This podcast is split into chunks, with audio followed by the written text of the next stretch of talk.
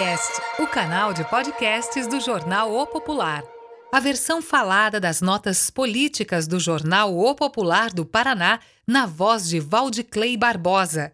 Oferecimento: Clínica São Vicente, a primeira clínica particular de pronto atendimento de Araucária. Marque sua consulta pelo 41 3552 4000.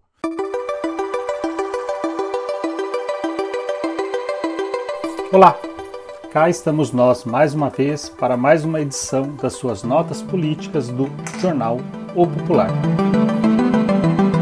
Depois de um mês em recesso, as sessões plenárias da Câmara foram retomadas na última terça-feira, 3 de agosto. Como esperado, a primeira ordinária deste segundo semestre foi razoavelmente tranquila, com algumas votações de indicações e requerimentos, e, como sempre, muitos discursos. Assim como a última sessão plenária do primeiro semestre, essa primeira do segundo não contou com a presença do vereador Aparecido Ramos. Foi o único vereador a não participar da retomada. A direção da Câmara diz que sua ausência aconteceu por problemas de saúde.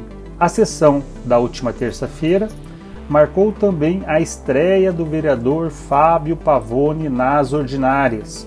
Em plenário, mais observou do que falou.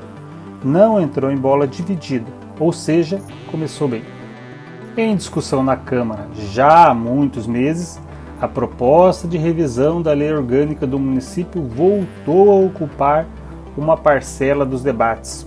Isto porque o relator do texto, Aparecido Ramos, encaminhou à Comissão Especial de Revisão da Loma pedido de prorrogação para entregar seu relatório final, o que possibilitará a colocação da nova loma em votação. Após algumas discussões, o pedido de Aparecido, que não participou da sessão, foi rejeitado. Com isso, segue valendo o prazo regimental para que ele conclua o parecer final. É preciso pontuar que foi correta a decisão do plenário da Câmara de rejeitar o pedido de prazo extra para a entrega do relatório final da proposta de revisão da Loma. Afinal, essa discussão já se arrasta há vários meses, para não dizer anos. Há que se pontuar ainda que, sem querer desmerecer as etapas do processo de revisão, o relatório final é um dos mais simples. Nada mais é do que um resumo do que foi feito até aqui. Toda a parte de discussão política, análise técnica, pareceres jurídicos já foram feitos. Logo, estamos falando de coisa de meio dia de trabalho para finalizar. A Câmara aprovou na sessão da semana passada o projeto de lei de iniciativa do vereador Irineu Cantador, que obriga as empresas operadoras de internet, telefonia e similares a realizar o alinhamento correto e ordenado de suas fiações pelos postes da cidade. A proposta é boa, afinal, é só caminhar pela cidade para ver que muita dessa fiação transforma os postes da Copel num emaranhado de fios frouxos e esteticamente desconfortáveis aos olhos. Sem contar que, volta e meia, essa fiação cai e causa acidentes.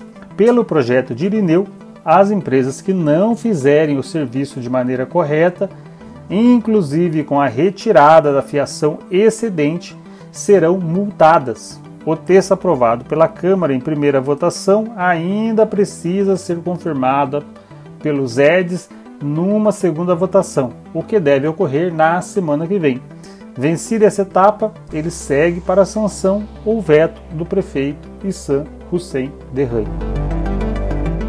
O vereador Eduardo Castilhos voltou a fazer uma de suas defesas polêmicas na sessão da última terça-feira. Ele, que já defendeu que os líderes religiosos fossem vacinados antes do resto da população e que defendeu também o tratamento precoce contra a Covid-19, agora resolveu manifestar seu apoio pela volta do voto impresso. É o que o pessoal vem chamando de mais uma castilhada do Eduardo. Afinal, como se sabe, a votação eletrônica no país é extremamente segura, e uma das formas mais bem sucedidas encontradas pelo país para se evitar o chamado voto de cabresto. A juíza da vara criminal de Araucária, Débora Cassiano Redmond, recebeu para sentenciar mais um dos processos criminais propostos pela Promotoria de Defesa do Patrimônio Público contra vereadores e assessores da legislatura 2013-2016 pela prática de suposta rachadinha de salários de CCs ao longo daquele quadriênio. É o sexto de um total de 10 ações já enviadas à magistrada para decisão final em primeiro grau. O processo maduro o suficiente para receber sentença é o do MP contra o núcleo do então vereador Ismael Padilha.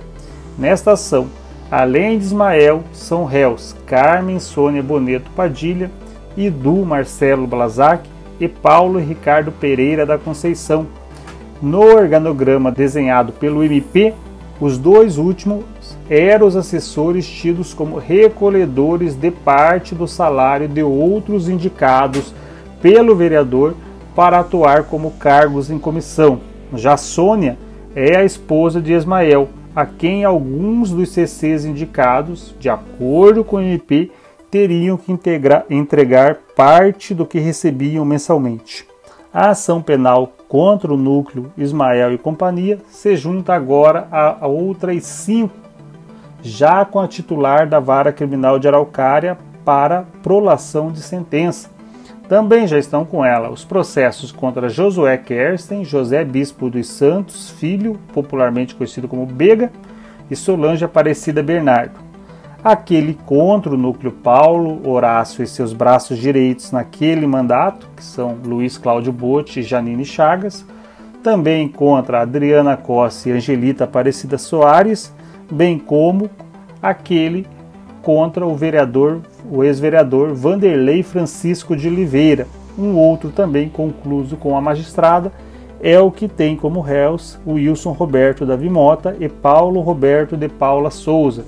Neste último, como se sabe, em virtude do falecimento de Betão, a ação recai agora apenas contra Paulinho.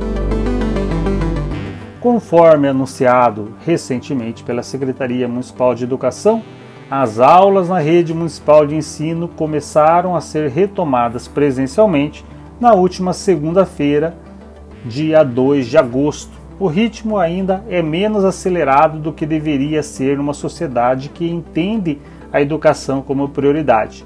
Mas, mesmo assim, já é um começo e deve ser celebrado pela comunidade trabalhadora de Araucária.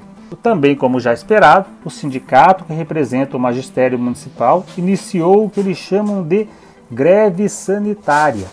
Parte dos profissionais que deveria ter voltado ao trabalho presencial aderiu ao movimento, mas a grande maioria não.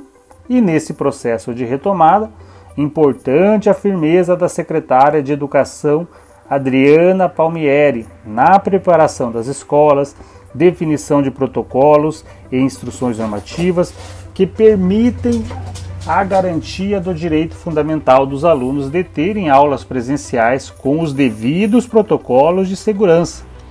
Mais do que nunca, a comunidade escolar e a sociedade araucariense precisam entender e defender o retorno aos bancos escolares de nossas crianças e adolescentes Qualquer defesa contrária a isso é atentado à saúde de nossa juventude e ao desenvolvimento de nossa cidade. Essas foram as suas notas políticas aqui do jornal O Popular. Eu sou Valdeclei Barbosa e até uma próxima.